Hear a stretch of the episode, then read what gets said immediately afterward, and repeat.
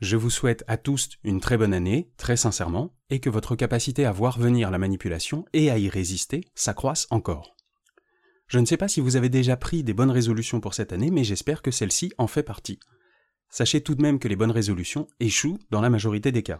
Le professeur Richard Wiseman l'a démontré dans une étude où, selon ses chiffres, 88% des bonnes résolutions n'étaient pas des réussites. 88%, c'est beaucoup. Ça fait presque une bonne résolution sur 10 qui est tenue. C'est peu. Mais c'est souvent parce qu'on se fout la pression tout seul.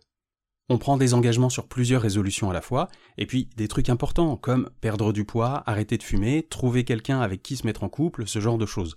Et ça fout la flip, parce qu'au lieu d'avoir une année entière comme un champ libre pour réaliser ce qu'on veut, ça devient un compte à rebours.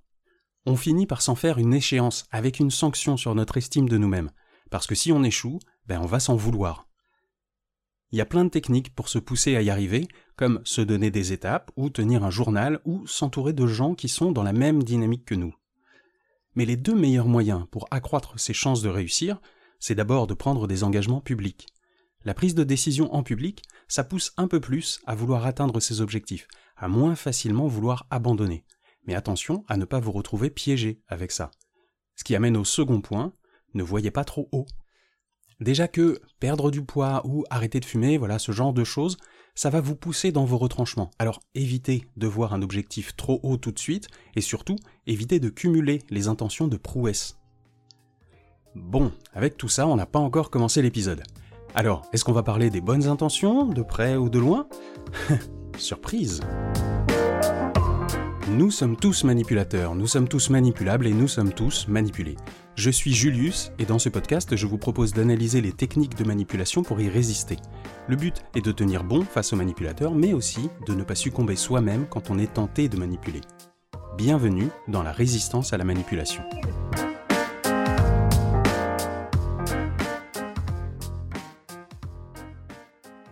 Le syndrome de l'imposteur, et oui, c'est de ça qu'il est question aujourd'hui, est un problème que l'on peut rencontrer souvent chez les victimes de manipulateurs c'est dû à un manque de confiance en soi ou une faible estime de soi dans certaines situations. Il y a comme une honte ou une culpabilité face à une réussite, comme si la reconnaissance n'était pas méritée. On minimise nos réussites quand on a l'impression d'être à une place qui n'est pas pour nous, quand on a l'impression que nous ne sommes pas à la hauteur. C'est l'exact inverse du biais d'autocomplaisance. Le biais d'autocomplaisance, pour rappel, c'est l'idée que face à un échec, on reporte la responsabilité de cet échec sur absolument tout, sauf sur soi-même, on trouve n'importe quel prétexte pour ne pas assumer personnellement cet échec, alors que face à une réussite, on s'attribue tout le mérite, le hasard était totalement maîtrisé, et qu'il ne pouvait y avoir que notre talent pour atteindre ce niveau de perfection, personne d'autre ne nous arrive à la cheville. Ce que je résume toujours en si c'est bien, c'est grâce à moi, si c'est pas bien, c'est de la faute des autres.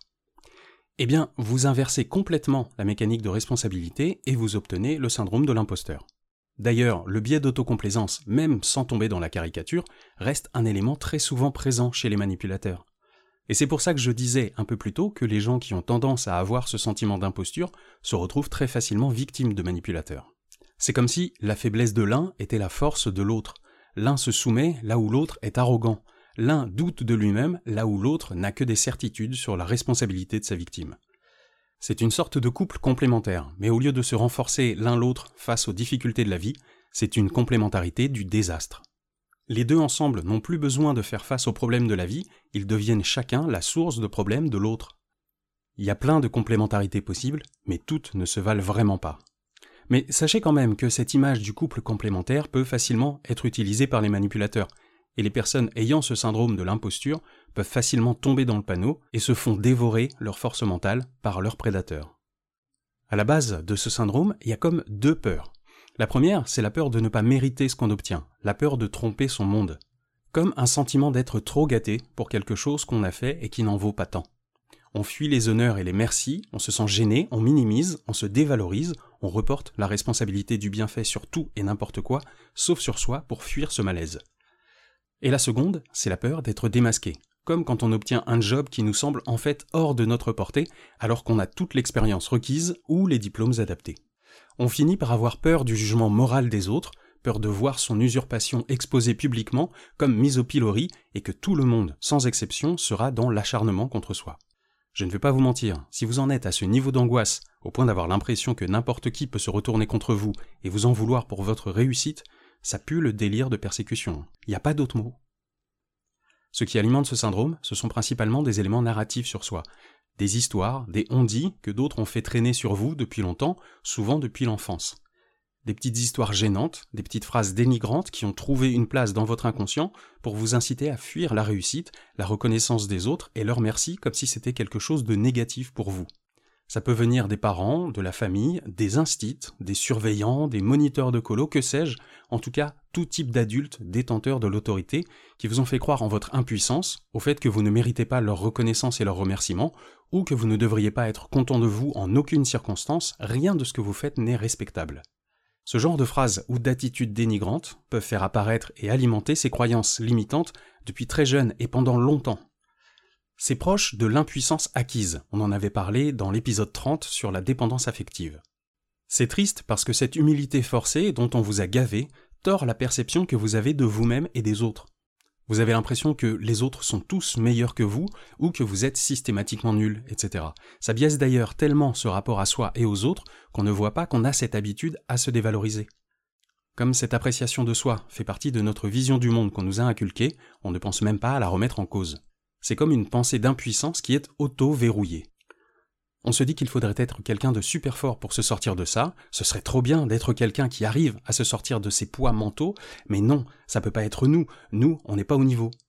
Et là, on peut recoller aussi quelques éléments avec la dépendance affective et le syndrome de la princesse en détresse. Ou, si on se dit que les autres valent mieux que nous, si quelqu'un commence à nous aider et à nous soutenir, on peut se retrouver à lui foutre sur le dos tous les problèmes qu'on refuse de gérer nous-mêmes.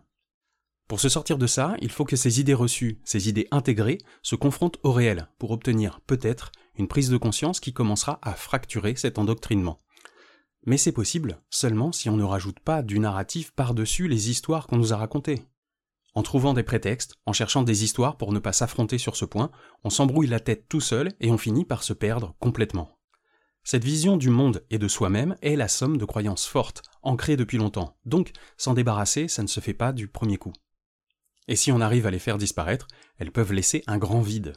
Il faut prendre le temps de se reconsolider avant de dégager complètement ces entraves psychologiques. Parce que ça reste un appui, même une clé de voûte pour certains, et le but n'est pas de s'auto-saboter. Ce serait donner encore plus d'arguments à ceux qui ont voulu voir naître en vous ces incapacités. Faut prendre le temps de sortir de sa zone de confort. Comme d'hab, pas de technique qui fonctionne à coup sûr.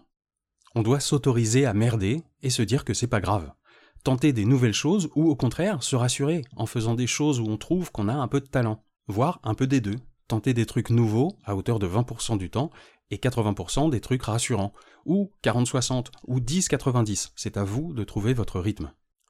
Le but de tout ça, c'est de se sentir fort dans un domaine et de se servir de cette force pour découvrir des nouvelles choses et étendre petit à petit votre confiance. Comme d'hab, travail long et fatigant, vous connaissez, mais tellement gratifiant à la fin. Et puis apprenez à recevoir les remerciements des gens. Ça aussi, c'est primordial. Parce que ne pas accueillir les remerciements, ça crée des situations gênantes pour tout le monde. Vous verrez que c'est plus simple de dire juste un merci et rien de plus. C'est bien suffisant. Et pour les derniers réfractaires qui ont encore peur qu'on leur dise merci par ironie, comme si les personnes avaient des mauvaises intentions derrière, mais ça marche aussi. Vous dites juste merci, point. Et la raison, j'en parlerai peut-être dans un autre épisode. Bon, je parle, je parle, mais à quel moment ce syndrome de l'imposteur a un lien avec les bonnes résolutions? Je sais que c'est pas clair, je vais vous l'expliquer. Mais pas tout de suite, j'ai encore une histoire à vous raconter avant. À force de lire des choses sur les comportements de manipulation, d'avoir fait des liens avec ce que j'avais vécu ou de tout ce que j'avais pu entendre comme témoignage des personnes abusées, j'avais en tête une forme de cartographie des attitudes de manipulation, mais un peu floue. Quand j'en discutais avec mes proches, ça m'arrivait très souvent de dire Ah, mais ça, c'est typiquement manipulateur, tu vois. Sauf que cette phrase revenait tellement souvent pour désigner plein de comportements différents qu'au bout d'un moment, j'ai cru que j'étais toujours à critiquer des comportements qui n'étaient pas les miens, juste pour me donner le beau rôle et me sentir du bon côté. J'avais un doute sur ma technique d'analyse des manipulateurs parce qu'elle n'était que dans ma tête, et mes amis qui m'entendaient devaient me faire confiance sur parole. C'est là où j'ai commencé à poser mes idées et à les trier pour mieux me comprendre moi-même et surtout que mes amis ne finissent pas par avoir l'impression que j'étais un imposteur. Ce podcast a aujourd'hui un an, jour pour jour. C'est pour ça que l'épisode est sorti un jeudi et pas un mercredi. Parce que l'année dernière, après avoir réuni mes premières idées et voyant le premier de l'an arriver, je me suis mis la pression. Je vous avoue que j'avais peur de m'exposer publiquement, ne me sentant pas légitime. Je vous rappelle que je ne suis pas un professionnel du domaine, donc j'avais un syndrome de l'imposteur, clairement. Mais le spectre des bonnes résolutions avançant, je me suis poussé pour commencer à publier mes épisodes. J'ai décidé de me faire confiance, et je me suis dit que je m'adapterais en fonction des retours. Et puis, j'en ai déjà parlé, j'ai mes amis qui m'ont aidé avec leurs retours, leur partage sur les réseaux sociaux et leur soutien régulier. Ce podcast est né d'une résolution du Nouvel An. Parce que j'ai décidé de prendre un engagement public pour confronter mon sentiment d'imposture au jugement des gens, plus seulement le jugement de mes amis. Et ça a été cool. Vous avez été trop cool.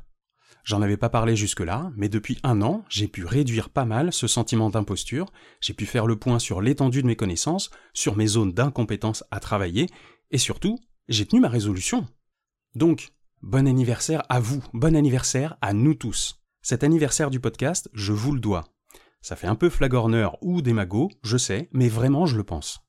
Vous avez été de plus en plus nombreux à m'écouter durant cette année, à suivre les épisodes régulièrement, à revenir, à découvrir les précédents et à partager. Donc, je vous remercie tous du fond du cœur, très sincèrement. Mais c'est pas assez. Ça ne me suffit pas. Je voudrais faire plus, parce que votre présence m'a donné de la force et je veux vous la rendre. Alors, je vais prendre le temps de venir vers vous pour qu'on échange plus directement.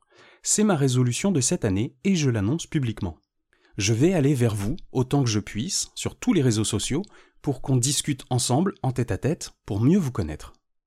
Si vous voulez me dire ce qui vous a plu, ce qui vous a déplu, ce qui vous a aidé, ce qui n'a pas marché avec vous, ou juste me poser des questions, faites-le moi savoir. Tous ceux qui veulent se signaler, tous ceux qui sont d'accord pour qu'on discute ensemble, qu'ils et qu'elles se manifestent sur les réseaux sociaux ou sur vulgairepensée.gmail.com. Alors vulgairepensée, vous l'écrivez en minuscules, tout attaché et sans les accents. Donc préparez-vous un onglet pour m'envoyer un mail ou un message sur Insta, Facebook ou Twitter. Mettez-vous un pense-bête pour le faire en rentrant. Envoyez-moi des petits mots, gentils si possible, et ce sera parti. Et même si vous écoutez cet épisode plus tard, alors que le podcast a plus d'un an, ben, saisissez l'occasion. Faites-moi un signe pour qu'on échange ensemble. Je vous garantis pas de réagir dans la seconde, mais je vous répondrai. J'ai véritablement envie de vous connaître mieux. Et puis, pour info, l'année passée, aussi agréable qu'elle fut, a été très fatigante. Donc, pour cette année, je vais changer de rythme. En fait, je vais même casser l'idée de rythme de parution. Les épisodes seront toujours les mercredis, mais quand j'aurai des choses à dire. Donc, une fois tous les mois, voire plus, ou trois semaines d'affilée, si j'ai des choses à dire, je me plierai à ça. Je veux me retirer cette contrainte des dates de sortie, même si je sais que ça fait plaisir de recevoir son épisode quand on l'attend. Et en plus de ça, je suis claqué de ce mois de décembre où le calendrier de l'Avent m'a pris trois fois plus de temps que je l'avais imaginé. Donc, je vais commencer par me prendre quelques semaines de vacances. Voilà. Bon anniversaire à nous tous, on se retrouve bientôt en épisode, ou peut-être plus rapidement que ça si vous m'envoyez un message sur Instagram, Twitter et Facebook, je souhaite que vous réagissiez, donc emparez-vous des commentaires. Si l'épisode vous a plu, dites-le avec un pouce en l'air, un cœur ou tout ce qui montre votre affection. Et si vous voulez faire connaître ce podcast, partagez-le à vos contacts. On se retrouve bientôt, soit sur les réseaux sociaux pour discuter ensemble si vous m'envoyez un message, soit au prochain épisode quand je l'aurai décidé. Prenez soin de vous, prenez soin des autres, dans cet ordre. Et à bientôt